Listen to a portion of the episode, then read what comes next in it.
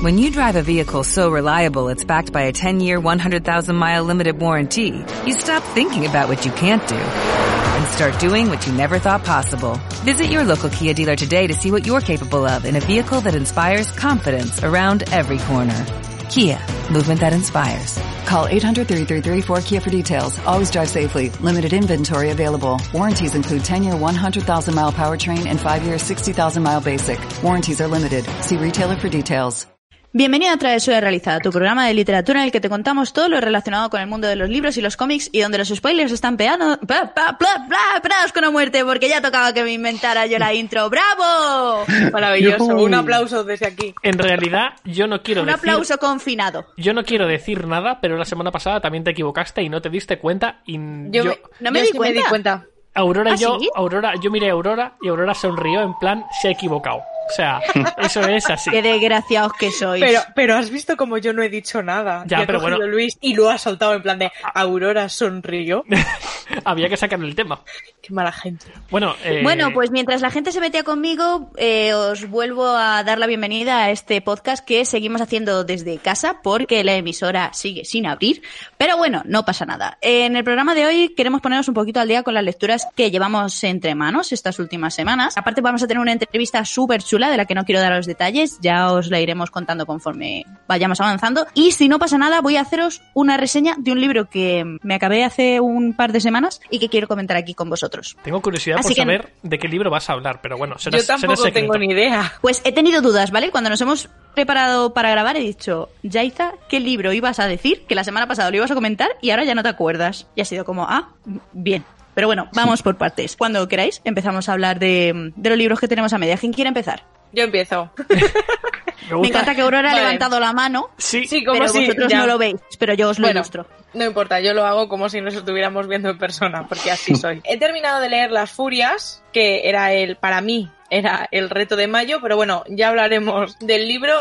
No me ha gustado en general, me ha parecido bastante tostón, pero lo que vengo a hablar es de que estoy leyendo. La vida de Oliva es la primera parte de Neira. Neira es eh, el seudónimo de Andrea Longarela, que no sé si la conocéis, pero bueno, es, es famosilla No. en el mundo de contemporánea y erótica. Tiene muchísimos libros, por ejemplo también Amor se escribe con H es de ella. Ah, vale, vale, vale. y ¿ves? estos son sus dos primeros libros, La lista de Oliva y la segunda parte es La lista de Mario. El primer libro a mí me entretuvo, lo leí en dos días, es como va todo súper fluido, que es a mí lo que, lo que más me gusta de contemporánea y cuando me pongo a leer erótica y tal, es que va muy muy fluido. Pero le he el tema, encontrado... No. me, re- no, me refiero, me refiero a que se lee sonando de fondo.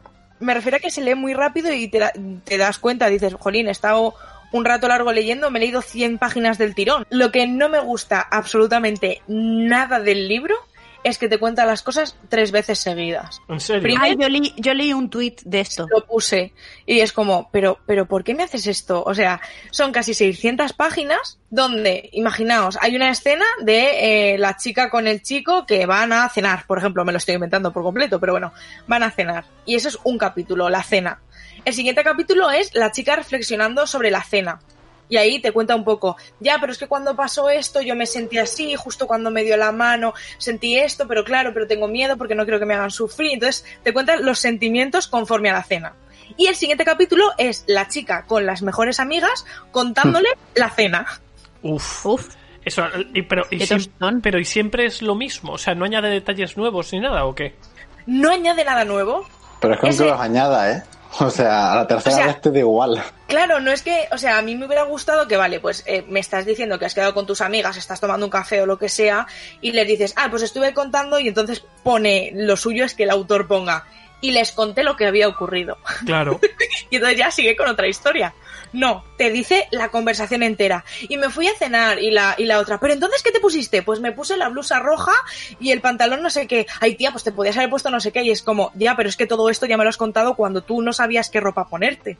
Y después otra vez cuando estabas reflexionando sobre tu vida hace Y luego cuando se lo cuentas a los amigos, es como, para mí es excesivo. De hecho, y- ¿no te ha llegado a cansar el libro por eso? Sí, ese es uno de, ese ha sido uno de mis problemas. Claro. Y luego también, bueno, aparte de que llega un momento en el que, a ver, yo considero que igual estos dos libros se podían haber dejado en uno, haberlo hecho autoconclusivo. El segundo no, me lo, he, no lo he terminado todavía, pero vamos, llevo un 78%, o sea, estoy de cara al final ya. Y yo no he visto ningún tipo de cambio del primer al segundo libro, porque yo pensaba, vale, pues el primero se llama La lista de Oliva y es Oliva la que va narrando. Si el segundo se llama La lista de Mario, igual es porque Mario es más protagonista, incluso llega a narrar Mario. Ajá. Y para nada es así. O sea, de momento sigo sin saber por qué se llama La lista de Mario. Si la vida te sigue narrando en primera persona Oliva todo el rato. Mario, que es el protagonista masculino, aparece mm, nada y menos. O sea, está ahí, pero ya está. Qué bien, qué útil. Me está gustando más este segundo libro porque tiene menos partes de sexo, porque sí que creo que, o sea, a mí también me pasa con, con la erótica, es que yo tolero X escenas de sexo. Después ya para mí es excesivo. ¿Cuántas X juntas, no? Sí, la Bueno. verdad. Hablando de erótica, Porque a mí, si me estás contando una historia de amor y te apetece meter escenas de sexo, por mí genial, o sea, sin ningún problema. Lo que pasa es que lo que no me gusta es lo típico de, vale, acabo un capítulo con se acuestan, era de noche, se acuestan tal. Al día siguiente mm, se despierta, se acuestan, antes de comer se vuelven a acostar, después de comer se vuelven a acostar y te está explicando la escena todo el rato. Escenas distintas, pero que al fin y al cabo no te aporta nada Claro, eso te iba a decir, porque al final es lo mismo. es lo mismo todo el rato, que ya mm, a mí en el primer libro eso también me llegó a cansar. Entiendo que los protagonistas tengan muchísima conexión, que se lleven de puta madre, que se encanten uno al otro, vale, pero que me estés contando todo el rato lo mismo. Claro, llega A mí un me punto en el cansa. que no tiene ningún sentido. A ver, pero teniendo en cuenta que te explica tres veces la cena, imagino que el polvo Ya. también te lo tendrá que explicar, quiero decir. O sea, ¿qué quieres? ¿Qué quieres? No lo van a dejar a medias o te lo van a contar solamente una vez o dos, tendrán que ser tres. Claro. Y esta segunda parte me está gustando más. Hay por ahí el, un cliché que ha metido que no me gusta absolutamente nada. El típico triangulito amoroso que ya sabes está- con quién se va a quedar. Ya está, no falla, ¿eh? que digo, digo, joder, es que no falla, es que en el momento en el que el autor de turno quiere aumentar páginas o quiere hacer una segunda parte y no sabe cómo, El triangulito. Pues- te deja la primera ahí como en vilo, en plan de, bueno, no sé si van a seguir juntos o no, para la segunda meter el triangulito. Y en, la- y y en el tercero es la reconciliación. En este caso no hay tercero, la verdad es que por una parte me alegra. Eso te iba a decir, porque, o sea, es que parece que lo que estás leyendo es un poco un calvario, ¿no? No es un calvario. Por ejemplo, al primer libro le he dado tres estrellas porque, vale, sí, me ha parecido entretenido en su momento. Hay cosas que no me han gustado, pero hay, hay otras que sí. O sea, por ejemplo, los personajes, la protagonista no del todo. Pero los personajes me caen bien, las tramas secundarias creo que son buenas. Las tramas secundarias me están interesando más que la principal. Que eso ya dice mucho, ¿eh? Regular, ¿eh? Pero, bueno, y, pero este segundo libro sí que me está gustando más a pesar del triangulito, porque hay menos escenas de sexo y entonces me cansa menos el que todo el rato sea igual. Claro. Y ya aquí, en este segundo libro, no he notado que me vaya contando lo mismo tres veces. Solo lo dos. cual está bien. Solo dos. Vaya. Macho, pues no, a mí ya- si no me salen las cuentas. Y una cosa, se supone que con esto se cierra ya esto, ya no va a haber. con esto se cierra. Y bueno, eh, no sé, alguien me comentó en, en Twitter el otro día que al parecer iban a reeditar esta, esta bilogía. Son los primeros libros de la autora, creo que se nota un montón porque yo, por ejemplo, miré, dije, voy a mirar cuántos libros tiene Andrea Longarela. Tiene creo que como seis o algo así. Yo he leído eh, Amor se escribe con H, fue un libro que me gustó muchísimo, que por cierto está en Ubico Premium para quien le interese. Me gustó mucho, tiene partes de erótica y tal, pero me pareció mucho más entretenido, no le encontré tantos fallos y yo creo que se nota, bueno, fallos. Pues cada uno, igual hay gente a la que sí que le gusta que le cuente las cosas tres veces. Pero mm, eh, no encontré tantas pegas que yo le puse a este y en general creo que se nota mucho el crecimiento del autor a lo, a lo largo de los libros porque aunque yo solo haya leído Amor se escribe con H aparte, aparte de estos estos es que llega un momento en el que digo jolín ¿por qué? Ya, que llega un Claro. punto en el que eso se hace insufrible. pero bueno ya estoy a punto de terminar hoy acabo ayer no acabé porque vi Masterchef Madre mía. pero Madre mía. hoy acabo El dato que todos estábamos esperando, Aurora. Sí, es que sí, yo, sí. Era ese. a ver, es que yo solo leo, yo solo leo después de cenar hasta que me acuesto. Ese es mi tiempo de lectura. Pero qué dices, sí, Por pero sí, ejemplo, Hasta pero aquí ha llegado el reinado de poder de lectura sin fin de Aurora porque No, vuelve no, no. Masterchef y OT. Ya está, ya lo he dicho. No, escuchadme, que estoy leyendo bastante rápido aún así, ¿eh? Y bueno, en general, pues me queda el 25%, sé cómo va a terminar, o sea, lo tengo muy claro, porque me llevan mareando todo el segundo libro para terminar el triangulito como se supone que iba a terminar, o sea... Es que es, es el, el meter es que páginas. eso, eso me- fastidia mucho, o sea, los triángulos amorosos donde lo meten solo por intentar crear misterio, cuando en realidad se sabe desde el principio con quién se va a quedar, No sirve para es que nada. qué ¿eh? gracia tiene eso. Es que es eso. Yo entiendo que Por habrá ejemplo, gente que diga, me oye, me, gusta- me entretengo y tal, pero puf. Me gusta cómo lo hacen en los Juegos del Hambre porque de verdad no sabes, o sea, ahí Mm. está Team Pita y Team el otro y de verdad no, o sea, no se nota que soy Team Pita, pero No, no, el no. caso. Tú como leyendo, aunque aunque te guste más uno que otro, llega un momento en el que dudas todo el rato de decir, vale, no sé si al final se va a quedar con uno, con el otro o con ninguno. Claro. Y esos son los que yo creo que están, que están bien hechos, porque meter el triángulo amoroso para tener entretenida a la protagonista, sabiendo que al chaval de turno le va a hacer daño y luego se va a ir con el del principio, pues a mí Ahí eso no me hace gracia. Ahí está, ahí está. Pero bueno, sé cómo va a terminar. También es cierto que cuando yo empecé a leer estos libros me imaginaba por dónde iba a ir todo, porque es lo que tiene este género. Si has leído bastantes libros del género, pues ya llega un momento en el que tienes el patrón cogido y eso tira Y- para adelante. Y sabes que esto es una BC. Sí. Y ya está. Pero bueno, que ya os contaré. De momento, pues me está gustando un poco más que el primero. Pero vamos, que se va a quedar en las tres estrellas y media igual. Eso es un 3 en Goodreads. Sí, va a ser un 3 y en el comentario pondré 3,5. Y ya está. Ahí me gusta. Miguel, ¿tú qué tal? Bueno, pues yo, menos mal que cuando empecé el año me hice una, una agendita, rollo Goodreads, pero más, más Artesanal. Del, sí, de lo que voy leyendo porque ni me acordaba. He entrado un poco en vorágine yo también. Por contar rápido, terminé Colder. ¿Al final te ha gustado o no? Eh, no. Explicación cutre, ¿no? Sí, mm, no lo sé, o sea, creo, creo que no está mal, simplemente que aquí- a mí me ha fallado que no era lo que yo esperaba en general. Vale. Pero Creo la, que- la semana pasada, para poner un poco en contexto, decías que tenías dudas sobre si te iba a gustar o no, porque veías que avanzaban las páginas y no terminabas de tener muy claro hacia dónde iba todo, ¿no? Efectivamente, el misterio, por así decirlo, que es un poco de dónde viene el antagonista o el enemigo, te lo dejan muy abierto, muy, Ajá. muy, muy abierto. Luego, pues es que no puedo contar mucho, pero te lo dejan muy abierto. En la última página te pueden dar a entender, hay una cosa, pero tampoco le veo mucho el sentido, lo veo forzado.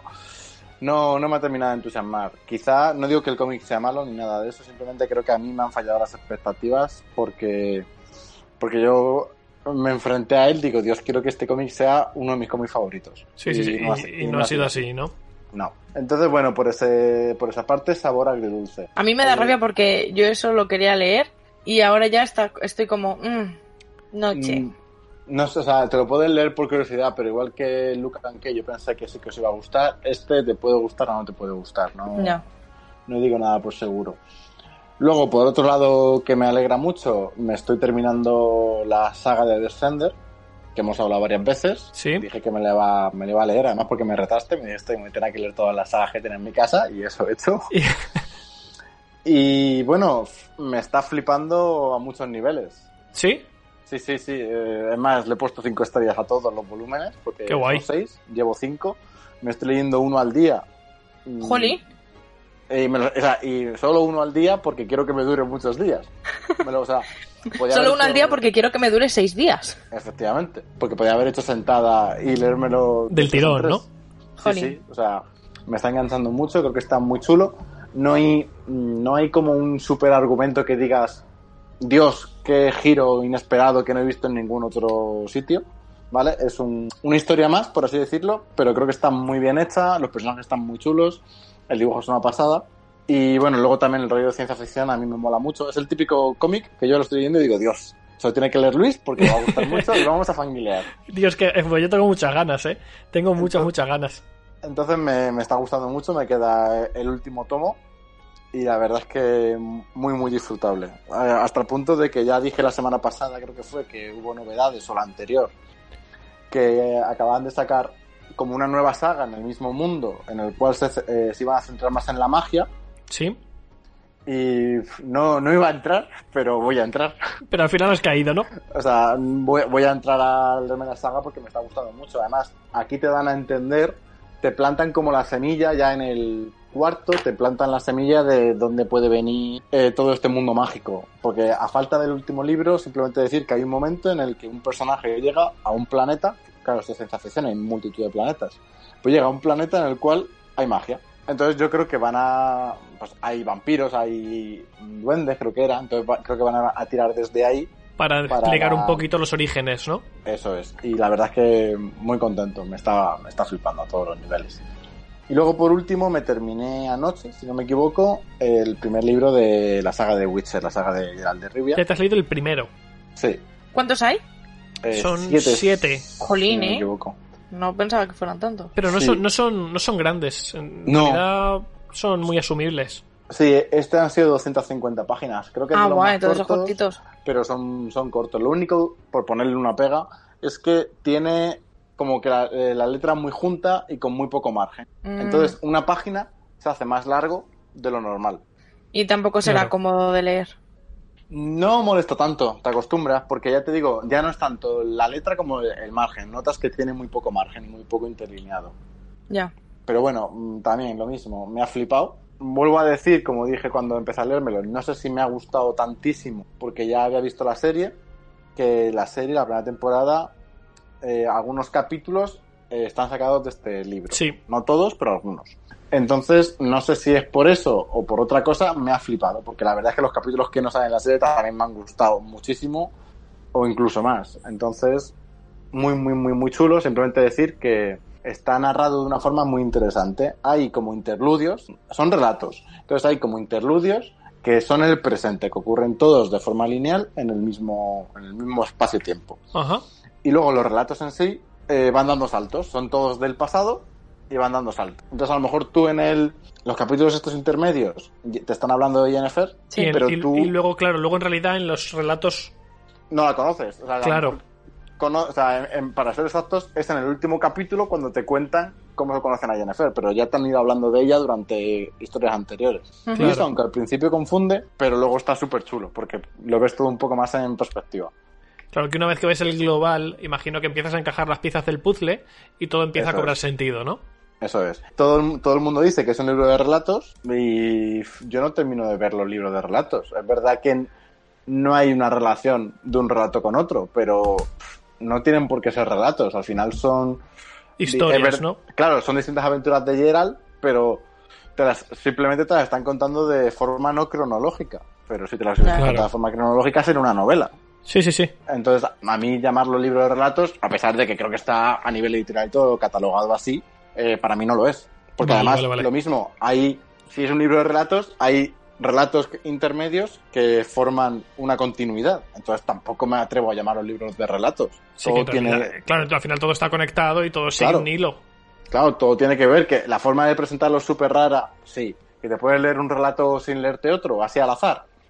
Sí, pero si tú lees el libro entero y Al, tienes... fi- al final es una historia. Claro, es una historia contada eh, en distintos fragmentos, pues como cuando conoces a una persona y le vas contando un, un poco cosas sobre ti sin llevar un orden lineal, pues un día te lo encuentras y le cuentas eh, cómo fue tu universidad y otro día que quedáis a tomar un café, pues le cuentas cómo fue tu infancia. Claro. en, Entonces sería, realidad poco, al sería final. un poco igual. Claro, exactamente. Que en realidad es lo que estás diciendo tú. Son ir encajando las piezas de un puzzle de una historia mayor. Eso es. Pero por eso que yo, un libro de relatos, que era quizá, me daba un poquito de pereza empezar con. A ver, es el primero, había que empezar así, pero que a mí los libros de relatos no me terminan de, de entusiasmar, a pesar de que aquí ya sabía que el protagonista era el mismo. Pero vamos, es que no lo he visto en libro de relatos para nada. Para mí ha sido una novela contada diferente. Entonces, la- lo recomiendo mucho. Muy bien. Bueno, yo por mi parte también he cumplido el reto de este mes, pero lo dejaré para cuando hablemos largo y tendido de esas lecturas, con lo cual no lo voy a decir. Y lo que sí que me estoy leyendo ahora es La bruja, la bruja de Nier de Victoria Schwab. Por fin me estreno con la autora, que es algo que tenía pendiente desde hace por lo menos un año. Y quería empezar con este libro porque es de los primeros que publicó y que creo, tengo entendido que es autoconclusivo. Seguramente me esté colando y luego resulte que tiene varias partes, pero de momento solo Yo- tiene publicada una. Tengo entendido que es solo uno. Yo creo que es solo uno, pero Porque como sí ya que tiene otras sagas. Sí, sí, sí. Por eso Pero yo quería este empezar creo que con es algo único. que fuera solamente uno. Entonces, de momento, eh, llevo nada, me lo estoy leyendo en digital y llevo un 20% y el único pero que le pongo ahora, hasta ahora, es que tiene muchísimas erratas. Sí. Sí, Ay, me pues extraña porque, porque claro, he pagado un dinero para conseguirlo en formato digital por parte de la editorial, que no es decir, me lo he descargado ilegalmente de un PDF de alguien aleatorio que lo ha subido a internet. No, no. he pagado un dinero para que la editorial me lo, me lo dé de forma digital. Y cada capítulo tiene por lo menos dos o tres erratas, que es Ay, como... qué horror. ¿Pero por qué?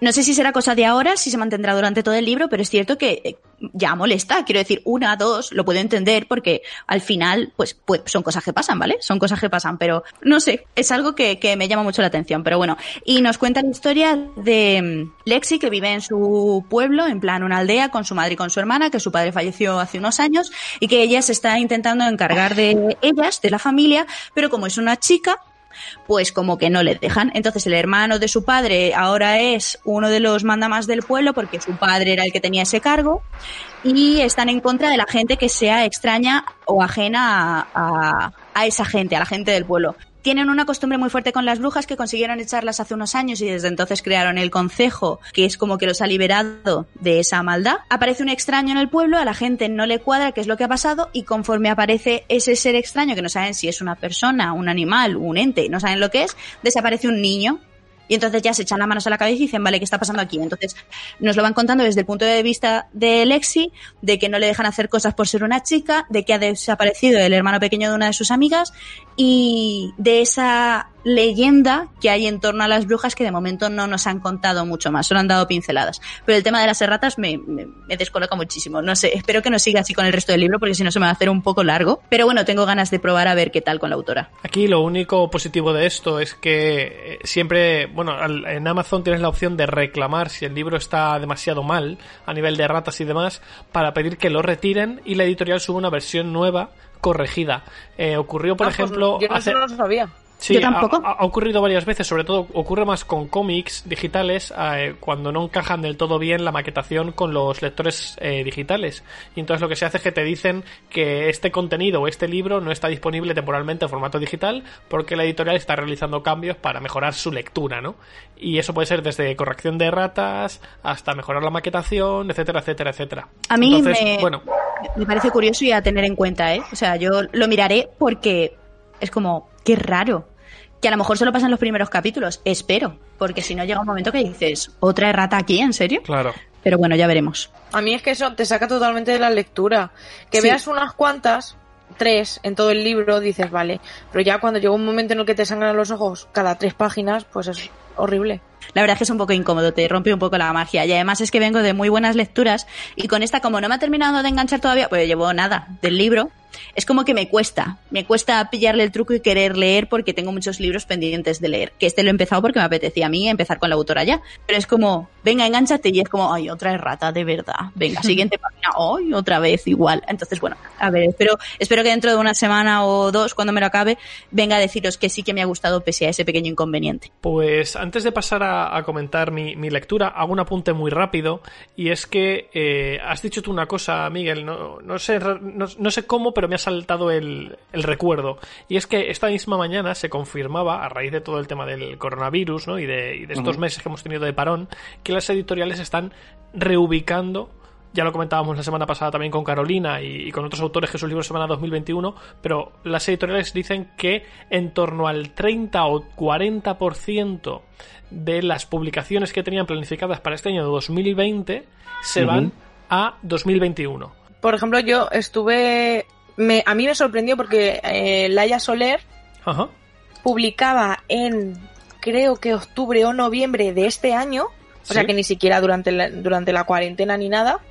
Y además publicaba un libro sobre patinaje artístico, o sea, bueno, sobre patinaje artístico no, pero que el mundillo era el del ¿no? patinaje artístico sobre hielo, que a mí me gusta mucho, y ya ha dicho que lo pasan a 2021. Y a mí me sorprendió porque dije, vale, pero octubre todavía se supone que no vamos a estar como estamos, o, o, o sí, pero que no, me sorprende que no haya sido un libro que digas, vale, es que lo teníamos que publicar en abril y como pasó lo que pasó, lo pasamos a 2021. Claro. No, sino era, un- era más tardío de otoño. Pero yo creo, yo creo que lo que van a hacer es lo que no han podido publicar, lo van a retrasar durante 2020 y lo que van Ya. a publicar durante los últimos años de 2020 lo pasan a 2021 directamente. Sí, yo creo que sí. Sí. Si no, al final, eh, libros que So- están so- esperando están- ahora, están so- están un año después, eh, es una cagada a nivel comercial, porque la gente a lo mejor se va a olvidar de esos libros que lo están esperando ahora. Mira, había un, un dato, había muchos datos, ¿no? En, en estas cifras que estaban empezando a dar las editoriales y los autores, pero solo me he quedado con uno, y es que Marvel daba el dato de que de los 99 book comics que tenían planificados, no sé, no sé exactamente a qué se refieren con book comic, la verdad, pero de los 99 que había planeados para este 2020, van a lanzar solamente 12. De 99. de 99 se quedan en 12. Sí que es cierto que luego salían otras cifras de, de cómic que no se, no se han alterado nada más que en 3 o 4 números y ya está. Pero aquí hablamos que de 99 se quedan en 12. Es una, una burrada, ¿eh? Madre Ya. mía. Luego, eh, todo esto que estoy comentando, mi idea es eh, preparar un- una pequeña noticia para el blog, que esto ya la tengo ya a medias, y, cuando eso la publicaremos en redes para que, que podáis echar un vistazo a los datos. Pero sí que es cierto que, que al final esto, pues bueno, pues pasa factura y, y me ha- algo ha dicho Miguel que me ha despertado el recuerdo en el cerebro y digo, lo comento. Y ahora sí que sí, voy con mis lecturas porque, bueno, yo sabéis que me estaba leyendo, eh, me terminé Millennium, empecé Percy Jackson que ya lo he acabado para el, para el reto. Pero has El primero. acabado. el- Ah, vale, vale. Te iba a decir, ya has acabado la saga entera. Era No, como, no, wow. no, no, no. Me, me Que por cierto, Dime. van a hacer una, una, serie, en, Disney, Plus. En Sí. Disney Plus, sí. Tengo muchas Está ganas todo el mundo. A mí me hizo gracia porque a mí Logan Lerman me gusta mucho y lo primero que hizo fue darle la enhorabuena a Rick Riordan Qué guay. y ya todo el mundo está diciendo que Logan Lerman debería ser Poseidón. Pues yo la verdad Que es que ojalá. ahora después de, de- después de leerme el primer libro, creo que una serie en Disney Plus puede molar mucho porque da juego. Da Más juego, juego que la peli. muchísimo más. Yo la peli la vi en su día, pero creo que una serie en la que te vayan presentando de verdad a los distintos personajes, a los monstruos y tal, puede dar mucho juego. Me voy a leer eh, al menos la primera saga completa, los primeros cinco libros, eh, que digamos que son los en los que Percy Jackson es el protagonista, porque creo que, vamos, van muy rápidos, tienen 300 páginas cada libro, y me lo terminé hace unos días, y he empezado con el tercer libro de The Raven Boys, que sabéis que me los dejó Aurora hace unos meses, eh, me leí el primero y el Es el segundo. verde. Exactamente. Aurora me dijo que el tercero pues era el que, el que menos le, le gustó en su día, porque ahí a Aurora había una movida, ¿no? En teoría esto iba a ser una trilogía. Exacto, y, y- de repente publicaron el tercero y cuando la gente estaba a mitad de leyendo el tercero pensando que acababa, ya te vas dando cuenta y dices, vale, ¿y esto cómo lo va a terminar si me está abriendo más hilos? Claro, Y es que entonces anunciaron que no, que había cuarto. claro, es que no fastidies. No fastidies. Fue ahí Pero bueno, bah, muy yo le- leyéndolo sin, sin, sin esa decepción, ¿no? Sabiendo desde el principio que son cuatro, lo cierto es que de momento, lo que llevo leído, que llevo 100 páginas, no llevo más, me está pareciendo el mejor de los tres. A mí el segundo me Está decep- chulo. El segundo me decepcionó un poquito porque creo que mete un montón de relleno. Pero Mm. el tercero, de momento, que llevo. Son 400 páginas y llevo 100. Y me está gustando un montón. O sea, la historia eh, creo que profundiza mucho más en los personajes, Sí. en la mitología. O sea, esta, esta saga lo que mola es que hay un montón de mitología ficticia detrás, ¿no? Un montón de cosas que están investigando y que, que están conectadas unas cosas con otras. Y en el primer libro te presentan todo eso, pero en el segundo como que no se desarrolla demasiado. Y aquí en el tercero, en 100 páginas que llevo, me han hablado de un montón de cosas. Y me está, me está gustando, me está gustando bastante. Creo que voy a hacer lo que, eh, pues lo que tenía pensado, que es leerme el tercero y según me termine el tercero, leerme el cuarto. Que Sí. yo creo que va a ir así. Estoy viendo qué puntuación le di en su momento Ajá. y al tercero le di cuatro estrellas. Fíjate, está muy bien. Muy bien, muy bien. Además puse... Puse, sin duda esta mujer es maravillosa, pero hay que ver qué facilidad tiene para liarlo todo todavía más y no resolver prácticamente nada. He terminado el libro con más dudas de la que lo empecé. Es que Estoy lo- deseando ver cómo termina. Es que los dos primeros libros pasa eso. O sea, te abre 200 eh, incógnitas y no te cierra ninguna, ¿eh? Claro, es que, es que yo viví en directo el decir, estoy leyendo el libro, además me lo compré como a los dos o tres días de la publicación, en plan súper emocionada. Y fue eso, o sea, estaba leyendo el libro y de repente era como, pero ¿por qué no termina? Si se supone Claro. que terminaba. Y Claro. pum, el anuncio. Es como, jolín, me has tomado un poco el pelo. Que si me vas a tomar el pelo así de bien, sigue. Pero, ya, pero aún así, yo- aún así está feillo. está, fe- está feo. Sí, sí, sí, sí. Bueno, y dejando las lecturas a un lado, vamos a pasar eh, al, al premio gordo del programa de hoy, que es una entrevista que llevaba mucho tiempo, con muchísimas ganas de hacer. Tenemos hoy con nosotros a Lola Gil, la autora de El Tesoro de Don, un libro del que os hablé, si no recuerdo mal, os hablé en diciembre y os dije que me gustó mucho y llevaba desde entonces queriendo eh, que pudierais escuchar al autor hablar tanto del libro como de eh, una segunda parte que creo que ya está en marcha. Pero bueno, antes de, de seguir hablando, muy buenas, Lola. Hola, ¿qué tal Luis? Qué ilusión. Muchísimas gracias, jo. La verdad es que, de verdad que a, a esto se lo había dicho ya varias veces, allá y Aurora y a Miguel, que, que tenía muchas ganas de, de que pudieras estar con nosotros aquí. Y me ha hecho ilu que al final pudiéramos cuadrar agendas y que, y que estés por aquí un ratito con nosotros. Joder, pues a mí muchísimo más, ¿eh? Encima es la primera vez que hago así podcast y es muy, parece divertido. Sí, sí, sí, nosotros nos lo pasamos muy guay. Bueno, Y para eh, nosotros es un placer tenerte aquí porque Luis ha hablado de tu libro y de tu historia hasta la saciedad. O sea, tanto dentro como fuera del podcast es como, ay, es que está muy bien y es que a lo mejor hay una segunda parte. O sea, que yo tengo muchas ganas de escuchar lo que nos tengas que contar. Ay, Bueno. qué ilusión, qué ilusión. Lola, an- antes de nada, aunque yo ya conté en su día de qué va el tesoro de Don, cuéntalo tú, que lo que cuente la autora de qué va el tesoro de Don. Vale, eh, pues el Tesoro de Don eh, son dos gemelas que empiezan el verano y tienen un montón de planes preparados porque se apuntan a todo, que si quieren organizar las fiestas de la ciudad, eh, quieren hacer una marca de ropa, quieren estar con sus amigos y de repente sus padres les dicen que no, que tienen ya planeado para ellas que pasen todo el verano en un campamento. Entonces ellas se lo toman fatal pero cuando van al campamento hacen unos cuestionarios y eh, todo el mundo les dice que hay un misterio, que hay un secreto, que desaparece gente. Y eh, una noche les dan una galletita de la fortuna que dentro esconde un mensaje y les va a desvelar qué va a ocurrir eh, ese verano, cuál es su destino en el campamento. Y entonces pues em- desvelan el secreto que no lo voy a decir y gracias a ese secreto pues viven un montón de aventuras y conocen a un montón de gente, etcétera. Y a mí, yo cuando, cuando estaba leyendo el libro, eh, creo que una de las cosas que, que más me han gustado, para empezar está ambientado en verano, que ya eso a mí me gana, ¿no? Eh, eso, eso ya... Ahora para leer en verano. Sí, sí, Obvio. sí. Además, es que eh, a mí me gana solamente eso.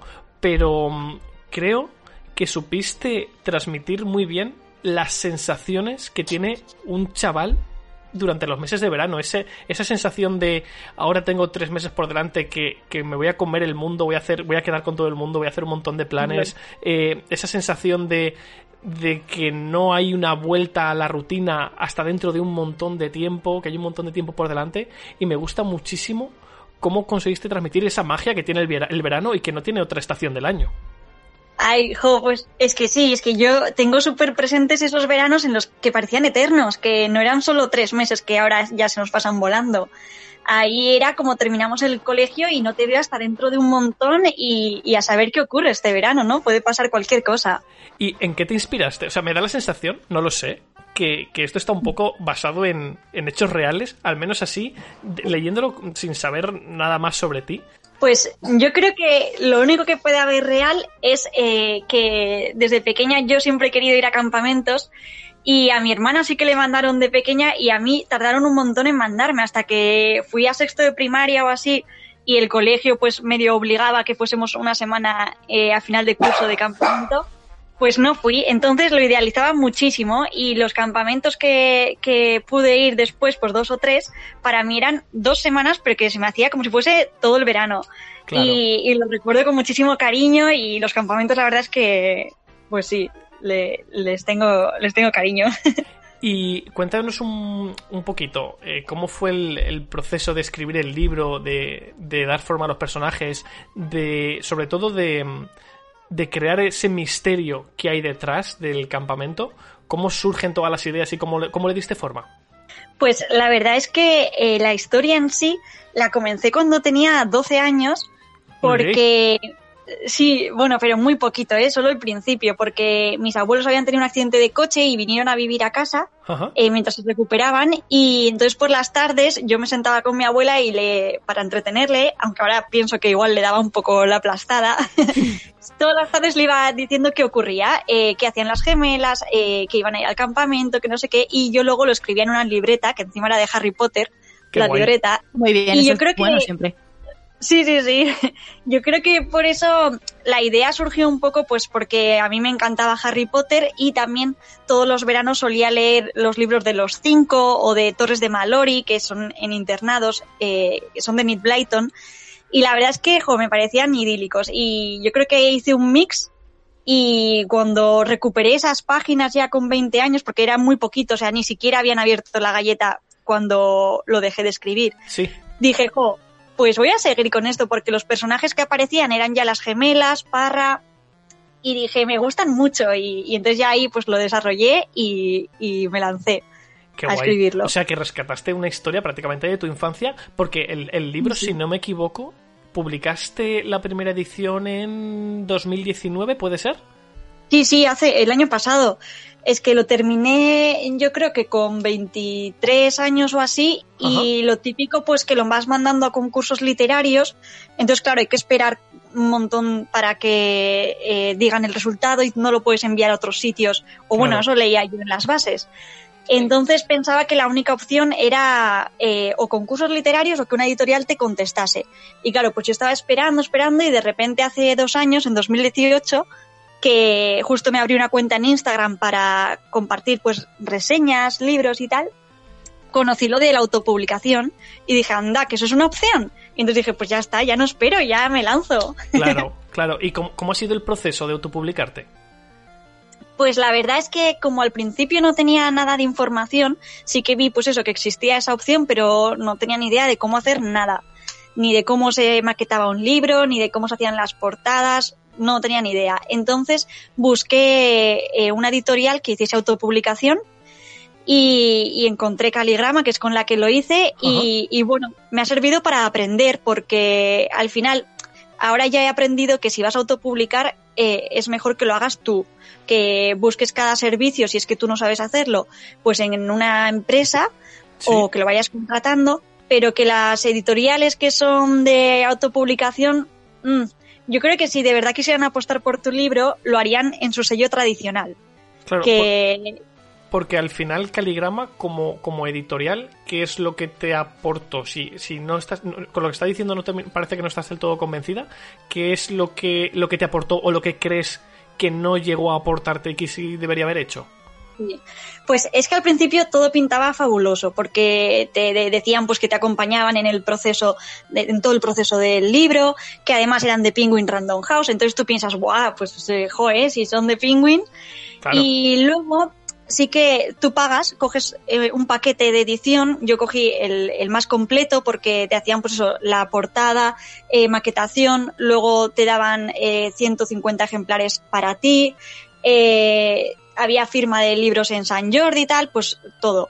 Y, y sí que luego ya empiezas a- al proceso de edición y la portada, pues tú les pones un mensajito de qué es lo que quieres y solo te dan dos opciones. O sea, te hacen una portada, si dices que no, te hacen otra y si quieres cambiar tienes ya que pagar un extra. Uf, Y claro, empecé a ver que le- yo les dije, pues no quiero que salgan protagonistas eh, o caras en la portada porque quiero que el lector lo imagine. sí. Bueno, pues la primera opción que me dan, dos gemelas que encima daban un miedo tremendo porque era tétrica la portada. Y yo no me lo puedo creer y yo que no, que no, que es que no quiero que salgan caras. Y me dicen, ah, no te preocupes, pues lo cambiamos, disculpa tal. Otra portada y salía una niña de unos cinco años. Y yo, a ver, por favor, pero que, que es un libro juvenil, que, que si sale, que además no quiero caras. Y entonces, claro, me decían que había que pagar y yo les dije, oye, no, porque es que no- Claro. no, me habéis escuchado. Claro, es que Y, ahí te dan opci- dos opciones que no, que no tienen nada que ver con lo que Claro. tú pedías. Claro, claro. Entonces era un poco el sentir que ellos con muy, muy buena intención, pero mm, como que no le prestaban atención al libro y ni a los comentarios que yo les hacía. Entonces ahora me río muchísimo porque todo ha salido bien, me encanta la edición que han hecho y, y cómo lo ha, pues he sido súper feliz con el libro y todo. Eh, pero sí que en el momento lo pasé mal porque era mi ilusión, eh, cuesta muchísimo dinero eh, autopublicar con una editorial, eh, muchísimo más que pagar tú pues el servicio aislado o así. Entonces, claro, pues era una decepción pues tras otra Claro. y muchos nervios. Claro, es que sobre todo me imagino eso, ¿no? Que al final, cuando escribes un libro y, y te lanzas a, a la autopublicación, quieres que todo salga bien, que todo salga perfecto y, y claro, Claro. que está- estás ahí pasando los nervios, pero bueno, lo cierto es que la, la edición que, que al final ha llegado a, a las tiendas, la edición que tengo yo aquí en la mesa, a mí me parece una pasada, la verdad. Sí, sí, sí, la verdad es que estoy súper contenta yo también, ¿eh? Joder, ahora veo esa portada y, y bueno, ya no va a haber una que la supere. Bueno, y... Y una, una pregunta, tú Sí. al, al autopublicar, pero mediante pues un servicio de estos de editoriales para publicarlo, eso en realidad es como luego te tienes que mover tú de cara a librerías para promoción, supongo, pero también en cualquier librería se podría encontrar tu libro. Eh, lo que ocurre con las editoriales, que son autopublicaciones, que te ponen en el catálogo. Entonces tú, eh, si vas a una librería, lo más seguro es que no esté el libro, pero sí que lo puedes encargar. Vale. Eh, yo con alguna librería Sí, que- que he hablado aquí, pues sí que lo pedían, pero claro, si lo piden tienen que pagar, tienen que adelantar el dinero y no les dan opción a devolver los libros que no vendan y tal. Entonces, claro, es una apuesta que hace por ti la librería que, claro, igual luego pues se come esos libros. Claro, yo lo decía porque, por ejemplo, sé de gente que ha autopublicado en Amazon que luego, por ejemplo, en librerías como tal, sí que o el propio autor lleva sus libros, sus ejemplares para decir, toma, lo vendéis y hacemos un trato y tal, o el- la propia librería no, tú llegas y le dices, ¿tenéis el libro tal? Y dicen, ¿es autopublicado en Amazon? No, no lo tenemos. Entonces, Claro. de ahí mi pregunta. Sí, sí, sí, pues eh, en sí, eso, tú puedes moverte con algunas librerías y hacer ese acuerdo, igual igual que se ha hecho en Amazon, pero tienes con la editorial el trato de que lo vendas mínimo al mismo precio, que nunca más barato eh, que la editorial en sí, y si no, tienen la opción de encargarlo eh, y en siete días o menos te ha llegado a la librería. Entonces, al final yo creo que por eso autopublicar es mejor que se haga eh, cada uno particularmente porque te vas a tener que mover sí o sí, la promoción tienes que hacerla sí o sí y al final eh, yo por lo que he visto, ventas en librerías es un número muy pequeño porque la gente al no verlo en, en, o sea, en físico no lo compra y algunas incluso ponen trabas de no, es que no lo tenemos y les dices, no, no, pero lo podéis encargar. Ya no, pero es que no me deja el sistema, que me ha Qué pasado feo. muchísimo. Qué feo queda sí, sí. eso. Una de hecho fui yo y yo le dije que sí, que sí, se puede, que soy la autora, joder. Claro, Vaya imagi- tela. imagino que eso vendrá de cara por, por lo que comentabas, ¿no? Del, del riesgo de que lo pidan, tengan que adelantar el importe luego y no y luego el, es. el cliente no quiera llevárselo, ¿no? Claro, es que es un riesgo y, y además los libreros ahora con la de eh, libros que hay no pueden estar arriesgándose a, a adelantar dinero por, por cualquier libro y menos pues alguien que no conocen, ¿no? Claro. Y cambiando un poco de tema, yo cuando, cuando acabé de leer El Tesoro de Don me quedé con muchas ganas de leer una segunda parte. ¿Nos puedes adelantar algo, aunque sea levemente? Sí, sí, sí, claro, qué ilusión. Pues, pues mira, es que ya encima justo hoy eh, he hablado también con la maquetadora y, y porque eh, esta vez lo hago yo sola, Ajá. pero sí que he contratado los servicios de maquetación y de portada con, con Romeo Ediciones porque me habían hablado muy bien y, y eso, pues te hacen esas dos cositas y luego ya tú te encargas. Claro. Y, y ya está maquetándose y, y yo guay. creo que me llegará el ejemplar de prueba pues igual la semana que viene y ya luego pues es eh, que me manden los ejemplares y a la venta. Así que O sea, muy que de, contenta. o sea que de aquí, estamos hablando de que aquí a un, a un par de meses, a lo mejor, más o menos, ¿o qué? No, yo espero que, que a principio de junio ya lo tenga a la venta. Sí, sí, sí. Buah, o sea, dentro de nada, o sea, dentro ya. de nada. Dentro de nada. ¿Y nos puedes adelantar algo de la sinopsis o, o todavía no se puede?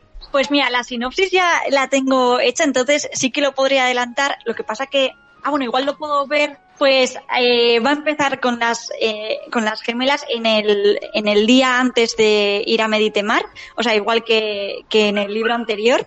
Solo que esta vez tienen un misterio extra entre manos que ya sabes, pues por el final que Sí. tuvo la primera parte, que que hay un, un misterio que tiene que ver con el tesoro de Don, que es el título de la primera parte, y entonces están nerviosas porque esta vez el secreto del campamento ellas ya lo conocen, pero lo que tienen que averiguar es el secreto que tienen ellas entre manos.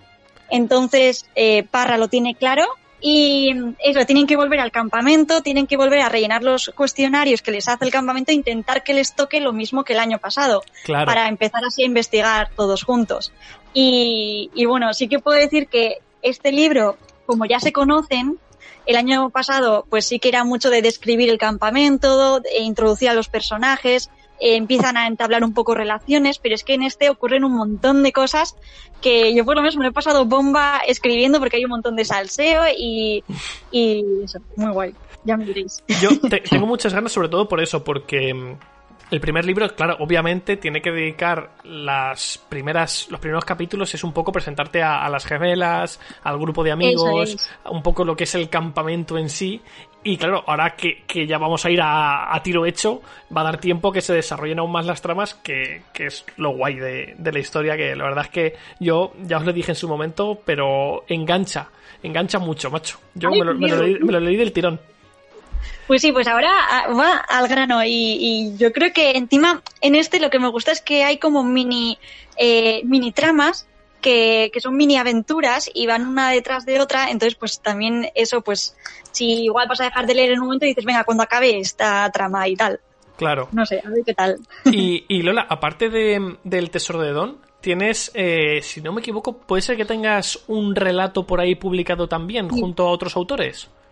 Sí, sí, sí, justo. eh, este año, bueno, a finales de 2019 me contactó eh, una autora, Cris- Cristina Rodríguez, y Sí. entonces me dijo de, de que a ver si me apetecía participar en un libro de relatos con otras dos autoras, que son Beta Julieta y, y Celia Moreno, y, y publicar un libro juntas. Entonces justo lo hemos publicado el, el domingo anterior a que fuese el confinamiento. Fuimos a Madrid. Estuvisteis ahí Sí. ajustando fechas, ¿eh?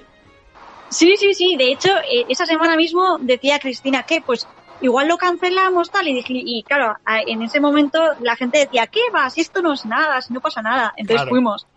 Y estuvo genial la presentación. El libro es Cuentos para Perséfone y yo he escrito el relato de, bueno, son las cuatro estaciones, cada relato es en una estación y a mí me tocó el del verano, justo. O sea, de momento escribo todo en verano. Y ese libro, de momento, lo podemos encontrar en Amazon, ¿no? Me parece. Sí, en Amazon están disponibles cada relato por separado eh, como en formato ebook digital. Vale. Y si la gente quiere en físico, pues lo puede comprar en- poniéndose en contacto con cualquiera de nosotras cuatro. De Vale. momento lo pusimos así porque como estaba el confinamiento, no se podía enviar fácil, tal, pues dijimos, venga, pues lo ponemos por lo menos en digital. Pues sí. Claro, Yo buena idea. Le, le tengo el, el ojo echado para leérmelo luego, que, que tiene también buena pinta. Y, Qué hilo. Ahora, ahora cambiando, cambiando un poco de tercio, ya lo adelantabas antes, tienes una cuenta de Instagram donde mm, estás, bueno, haces promo de un montón de libros, de un montón de autores. De hecho, ahora durante este confinamiento has estado haciendo, pues habrás hecho, si no todos los días, un montón de días directos con, con autores y autoras súper largos, hablando de un montón de cosas. Y, y lo cierto es que está el, vamos, no parece crear contenido ahí. Pues, pues sí, sí, se me ocurrió al principio del confinamiento, me vine arriba y, y dije dos entrevistas al día. Y entonces, buah, me pasaba toda la tarde hablando con, con autores. Luego ya dije, a ver, que no me da la vida porque estaba justo terminando la corrección de la segunda parte. Claro. Ah, que por cierto, tiene título que no le he dicho antes, se me ha olvidado. Pero se va a llamar La leyenda de cuatro esquinas. Pero Bien, bien, bien, bien. Qué chulo. Qué chulo. Tíos, Y- tíos, os tenéis que leer el libro, ¿eh? Os estoy mirando, os estoy mirando a los tres, os lo tenéis que leer. os- Es que estoy bien. Lleva, vendiéndonoslo desde que Sí. se lo leyó, ¿eh? No te creas que esto viene de ahora. Pero es que Oye, es oye, curioso pues porque te tengo que invitar a cenar o a una caña o lo que sea. a Luis se le nota un montón cuando le gusta un libro que te habla del libro, en plan, vale, me gusta el libro, pero con la vocecilla que pone cuando fangirlea, Sí, sí, sí. Sí. O sea, tal cual. Además pues es que tiene todavía insegura, ¿eh? en casa tiene el merchandising que le mandaste con, con el libro. Ay, y me acuerdo de, de ver cuando abrió el paquete y dijo, ¡hala! Si lleva. Porque claro, en ese momento tampoco sabía de qué, Claro. de qué iba, Claro. porque no se había leído el libro. Y claro, dejó las cosas pues al lado en su. en su. en la estantería que tiene al lado en la habitación. Y cuando se estaba leyendo el libro, me acuerdo de que va a la habitación y dice, ¡Oh, ¡Hala! Me han mandado esto y esto también. ¡Qué guay! No me puedo explicarte Ay, qué es, pero mola un montón. Y la verdad es que tengo curiosidad. Qué guay, qué guay, joder, qué ilusión. Ay, me pongo nerviosa. Ya no sé qué te ¿Qué estaba preguntando. Ah, te estaba preguntando. Ah, lo de Instagram. Claro, entonces Que- est- dos en- estabas haciendo dos entrevistas al día. Pero, ¿y Eh, entrevistas en directo o cómo sí. las hacías? Por- en directo, sí, en directo. con, con el directo de Instagram que se divide Sí. la pantalla en dos. Pues la primera semana entrevisté a Laura Tárraga, a, eh, a Inma Rubiales, eh, a Carolina Casado también entrevisté, que ha salido en el podcast de la Sí. semana anterior, creo que ha sido, ¿no? Sí. Sí. Sí. Y, y nada, empezó así, luego ya hice una al día para, para descansar un poco, pero el problema fue que esas de una al día eh, se duraban una hora o incluso algunas dos horas, entonces al final era lo mismo casi. Y muy divertido, muy divertido. Yo, además, eh, tienes una cantidad de seguidores en la cuenta de Instagram brutal. O sea, yo entré hace, hace no Bueno, entré al principio de confinamiento porque eh, me interesaban un par de, de las entrevistas que hiciste.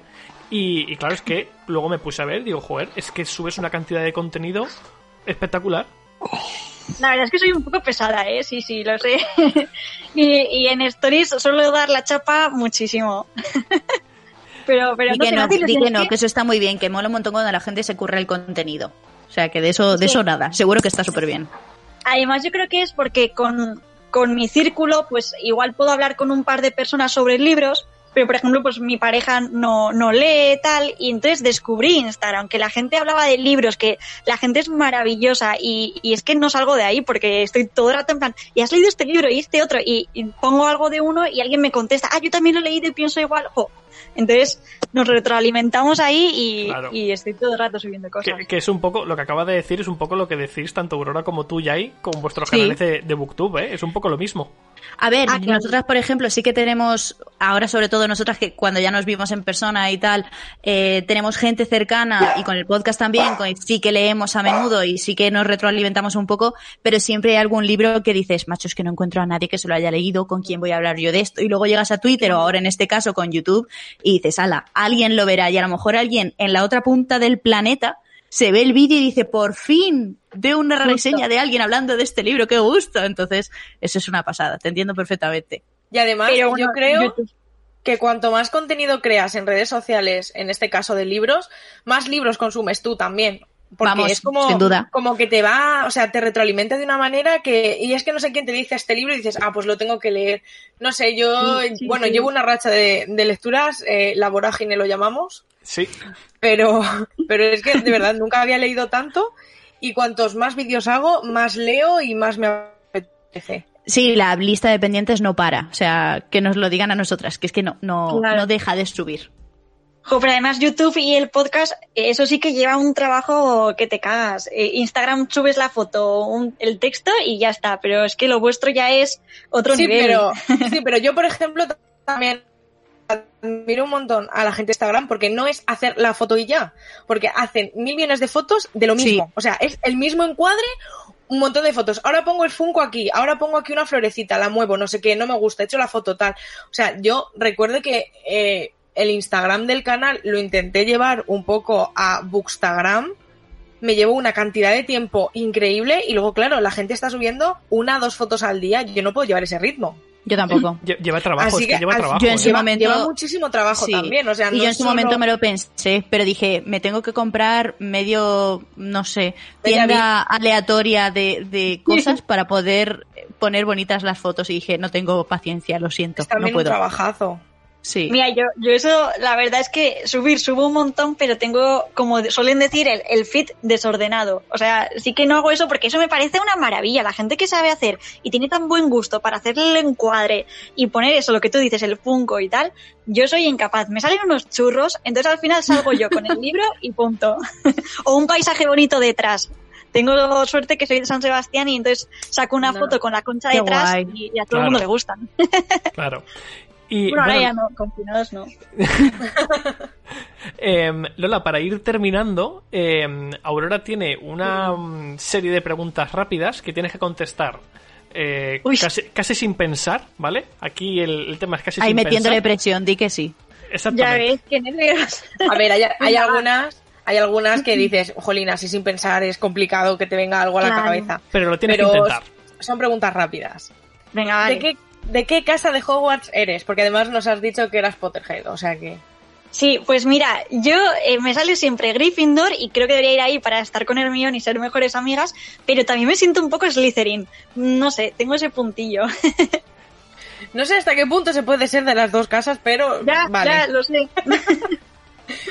¿Cuál es tu lectura actual? Eh, ahora estoy leyendo La sombra del viento en una lectura conjunta y eh, El jardín de las mujeres Berelli. ¿Y qué Anda. tal La sombra del viento? Pues es, es relectura, es uno de mis libros favoritos y hacía cinco años, mira, lo releí hace cinco años y ahora otra vez. Y es que me vuelve a maravillar lo bien que escribe, o sea, es que es preciosa Mira, cada mira, frase. Aurora regular, ¿ves? Aurora ahí está. Tienes. A mí no me ha gustado el libro. ¿Qué? ¡Ostras! Ah, y a mí es Guau, uno de mis las libros únicas favoritos. personas que conozco que no, que no les gusta, yo creo. A, a Miguel Ángel, en cambio, a Miguel le, le encanta, pero, pero no le Nosotros, di nada, nosotros ¿eh? es que no, nosotros es que no nos lo hemos leído. Luis y yo no nos lo hemos leído todavía, entonces no podemos sea, opinar. Yo he encontrado muchas cosas que he dicho, pero ¿por qué? O sea, ¿Qué no, no. dices? Sí, sí, sí. Pues sí. mira, lo leí con 15, 16 años creo y Julian Carax, que es uno de los protagonistas, eh, para, para ellos les digo, buah, era mi crush de la adolescencia. ¿eh? O sea, Me lo creo. Carax- Me lo creo. Podría ser de lo poco que salvo del libro. Aurora, por favor. No me avergüences. Dime que sabía que iba a decir eso. Pero es No que Miguel también. Miguel también habla desde la nostalgia de que lo leyó hace mm, 12 años. Lo leí con 15 pero Que me- no, me y si lo vuelve a leer ahora, le seguiría gustando, porque ya os digo que yo es que estaba leyendo y yo, ay Dios, qué frase, y qué frase, y qué frase, en plan así. Yo me he leído No los sé, cuatro libros y el último me lo leí hace dos años. No hace tanto, Ah. ¿verdad? Es, es reciente, es muy reciente eso. Claro. Ahí Yo, tenéis, Es una yo maravilla. creo, yo además pienso que si La sombra del viento la hubiera leído con 15 años, tampoco me hubiera gustado. ahí tenéis un Nada. duelo a muerte que ahí tenéis un duelo a muerte que librar Ver- más adelante. Vergüenza estoy pasando. Te entiendo. sí. Pasamos de pregunta. ¿Cuál es tu género favorito? Pues suelo leer de todo, pero el thriller me encanta. Muy bien, muy bien elegido ahí. ¿Y tu libro favorito?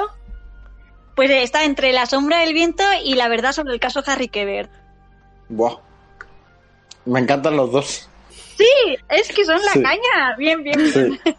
El caso, la verdad sobre el caso Harry Keber, no sé si son 500 páginas o así, me lo leí en dos días. Yo me lo tengo Buah. Es que es brutal. Ese libro es, o sea, juega contigo y te quedas en plan, ¿qué? Y miras atrás y sí, encaja todo. O sea, es una pasada. Y, y, y no solo que encaje, luego te, te comentaré una cosa porque el otro día me, vale. me- el otro día me puse a leer las primeras páginas por aburrimiento y descubrí una cosa eh, flipante. Luego te lo cuento. ¿Qué tras- dices? tras Pues el- sí, sí, me cuentas. Ah, qué guay. Si tuvieras que crear un personaje del mundo de la literatura, ¿cuál te gustaría haber creado? Que fuera, vale, pues me encantaría que este personaje hubiera sido de mi propia invención. Eh, bueno, pues, eh, mm, joder, pregunta rápida, pero... Ya, A ver, ya, mira, estas digo- son de las que hay que pensar un poco. Yo siempre digo que, justo, la verdad sobre el caso Harry Quebert es el libro que me hubiese encantado si alguna vez yo escribo algo así de guay, haberlo escrito yo porque es que me parece brutal. Entonces igual te diría, pues, el protagonista, Marcus. Mm. Pero, pero si no me hubiese encantado también eh, Harry Potter o Hogwarts. Es que a Harry le tengo un poco de, de manía, pero... Normal, pero- normal. Todos. Eso. pero ahí... ¿Con qué, con qué personaje te identificas? Pues mm, no sé, igual diría Hermión porque de pequeña era muy empollona y la verdad es que, joder, solía llevar el libro conmigo en plan de, ay, ella me entiende, cuando se ponía a estudiar y, y cómo transmitía su afición por el estudio y tal, me encantaba. Me ha, ¿Un gustado, libro? me, me ha gustado esa respuesta. Yo la verdad es que conozco bastante gente que se, que se identifica también con Hermión. Sí. Yo, por ejemplo, Claro. de pequeña me identificaba totalmente. Justo. Un, un libro que siempre recomiendes. Pues me voy a repetir un montón, pero la verdad sobre el caso Harry Quebert es el que más he regalado. Un libro del que siempre pospones su lectura por unas cosas u otras. Pues mira, eh, me compré hace unos años un libro que se titula Londres porque me encanta esa ciudad, viví dos años ahí y lo echo muchísimo de menos y, hijo, lo tengo sin leer y, y lo veo todo el rato y lo tengo ahí separado para acordarme, lo tengo pendiente, pero es que Pero siempre da me igual. suelta, no lo entiendo. Un autor o autora que te inspire. Pues diría Enid Blyton porque buah, me encanta, me encanta. O sea, yo cuando escribo, pues eso, El Tesoro de Don o la segunda parte que es eh, eso, son juveniles de aventuras, es que pienso un montón en, en cómo escribía ella y lo que me hacía sentir a mí cuando leía sus historias, ¿no? Que son tan sencillas pero a la vez tan bonitas. Y ya por último, si tuvieras en tus manos un libro en el que está escrita tu historia personal, ¿lo leerías o no? Sí, claro. Yo soy de las que está viendo la serie y luego busca en internet a ver qué, qué ocurre por- porque no, no aguanto sin saberlo. Entonces yo creo que sí. Entonces, Cada vez eh, estoy más sola sin ver mi futuro, ¿eh? O Oye, sea, es que... eh, yo estoy contigo, ¿eh? Bueno, pero- tú depende de la tarde que te pregunten, ¿eh? No, Porque la última contigo, vez que pero- te preguntaron dijiste, hmm, Eh, Es que el argumento que di me parece muy lógico. Sí, sí, sí. No, lo hiciera, pero me parece un argumento excelente para leerlo. Lo comentamos en la entrevista de, Carolina la semana pasada. Sí, sí, sí. Bueno, y, y Lola, antes de, de acabar, em, para la gente que se haya animado a leer el, el Tesoro de Don, ¿cómo pueden hacerse con él ahora mismo? Pues em, ahora, si, si quieren que les llegue ra- rápido y el libro solamente, lo pueden conseguir en Amazon, que creo que es eh, en un dos días o así te ha llegado. Pero si quieren con el cofrecito este que mando con regalitos y tal, y dedicado, pues me pueden escribir a mí directamente y, y también lo suelo enviar que llega a los tres días o así. Pues si quieres, dej- déjanos tu, una forma de contacto, ya sea en tu, tu Instagram o donde te puedan localizar. Vale. Pues el Instagram, que es desde los libros, es lo que más uso. O sea, me entero mucho más de lo que me escribe la gente en Instagram que el WhatsApp o el Twitter o todo. Siempre Pues- tenemos que una red genial. social que nos tira más y que le Sí. prestamos más atención. Sí, sí, sí, sí. Y encima ahí aviso de todo, cuando salga la segunda parte, eh, todo eso un poco. Genial. Pues Lola, muchas gracias por compartir este ratito con nosotros. Jo, no, gracias a vosotros, me lo he pasado bomba, ¿eh? me da mucha pena que se termine. Bueno, pero esta es la primera de muchas, puedes volver Claro, cuando claro, quieras. claro. Venga, yo encantada, yo encantada. Piensa, piensa que dentro de nada tienes una segunda parte de la que vamos a tener que hablar otra vez. O sea que Ajá. Entonces a ver si no le hemos podido leer el resto, que ya, a mí ya me ha dejado con, con la duda. Qué bien, jo, pues muchísimas gracias. Sois lo más. Gracias a ti. Pues nada, Lola, hasta la próxima. Un besito, adiós. Chao. Y bueno, ya por último, para cerrar el programa de hoy, he traído una reseña que llevo mm, diciendo que voy a hacer esta reseña pues una semana o dos, la verdad ya no lo sé, porque es un libro que me terminé hace unas semanas. Y vengo a hablaros de Las estrellas son legión, de Cameron Harley. Es un libro que yo tenía ganas de leer porque mm, tuvo mucha repercusión en su momento cuando lo publicó la autora, que nosotros la conocimos en el Celsius eh, de pasada, porque yo la verdad es que a sus charlas no pude ir, pero tenía muchas ganas de mm, leer cosas suyas porque eh, la consideran una gran autora de ciencia ficción y como yo aún me estoy formando en este tema, porque de ciencia ficción no he leído casi, dije pues voy a empezar con este libro que es cortito, que es autoconclusivo y yo creo que no llega a las 300 y poco páginas como mucho, ¿vale? La historia nos la cuentan en, en un mundo ficticio, en el espacio, en el que solamente, única y exclusivamente, está formado por mujeres de distintas razas, de distinto aspecto, de distinta todo, cultura y todo, pero son todo mujeres. Y nos lo cuentan desde el punto de vista de la protagonista, bueno, desde dos puntos de vista. Uno de ellas es Fan, que se despierta y descubre que ha sido la única superviviente de un ataque que estaba haciendo para conseguir un planeta con mucho más recursos que el suyo, porque su planeta está súper enfermo, y allí las guerras van de ir conquistando los distintos mundos que hay alrededor para conseguir que su planeta sobreviva. ¿Vale? Pero Sí. los planetas son una cosa un poco extraña porque son naves mundo, ¿vale? Para que os hagáis una idea. Y la nave está formada como por cartílago, por músculo, por hueso, por piel. Es como... Como un en ente vivo.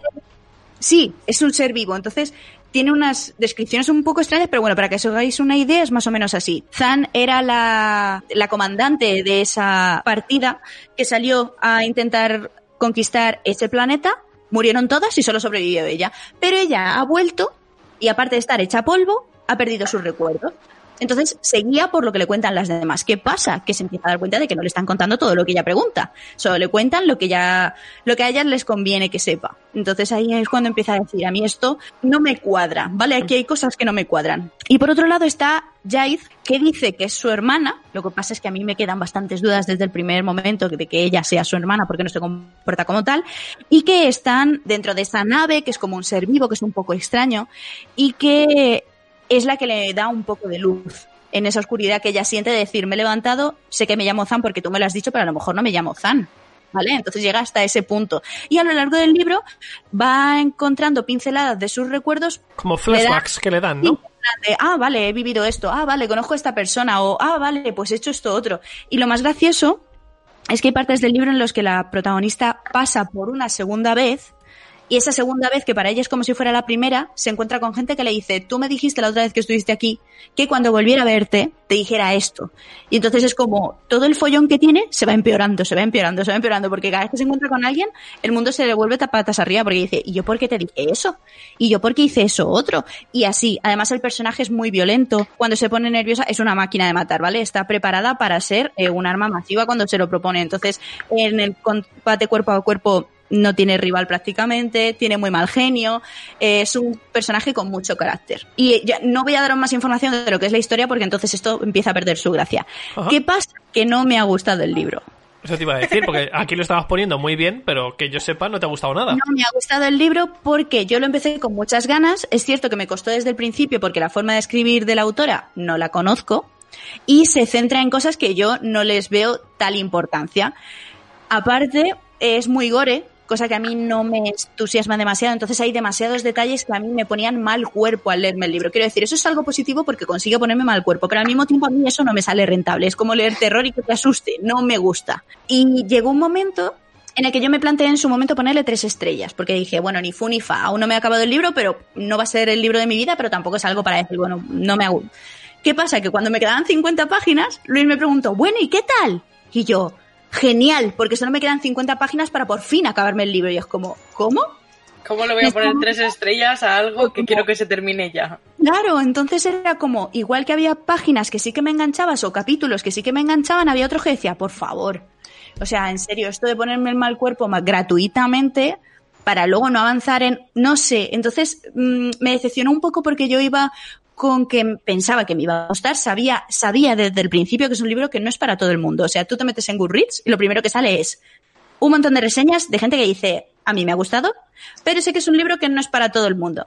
Yo ha habido muchas cosas que me han gustado, pero luego han ganado el, el, las ganas de vomitar que me daban a veces, el, el malestar, el decir, ¿por qué no se acaba ya? Porque los capítulos son cortos, te lo van contando es, saltando de, una, de un personaje a otro, de estas dos chicas que os he hablado antes, pero hay cosas que dices, que ida de olla, ¿qué le ha pasado a la autora cuando estaba escribiendo esto? Quiero decir, si íbamos bien encaminados, porque ahora me saltas con esto otro, no tiene sentido. Entonces, no ha sido una lectura que me haya gustado, me lo he acabado por curiosidad, por saber cómo acababa, que ahora yo sabéis que si no me gusta el libro lo dejo, o sea, es que lo tengo muy claro, no Sí, me sí, apetece. sí.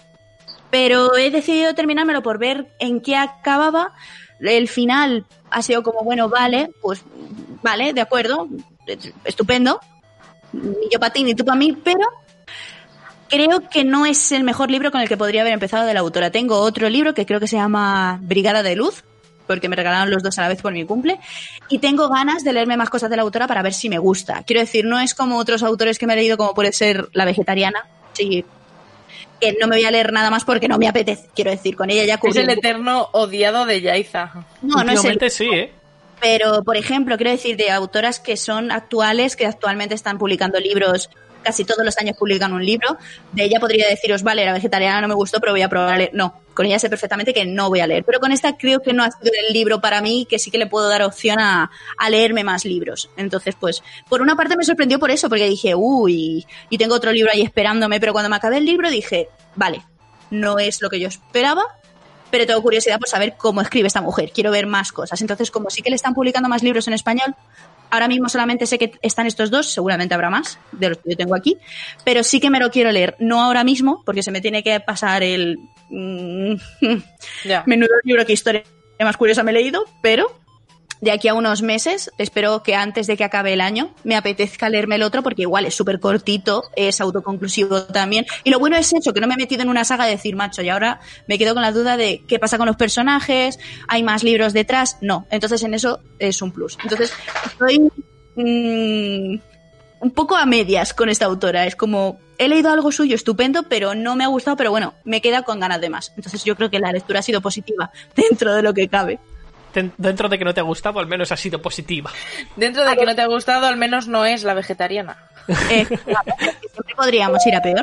No, hombre, y que aparte es un libro que, que no me ha disgustado del todo. Pero en resumen no me Ya. ha gustado. Pero, Ya, ya, pero sí, sí. salvo cosas, porque la historia está curiosa.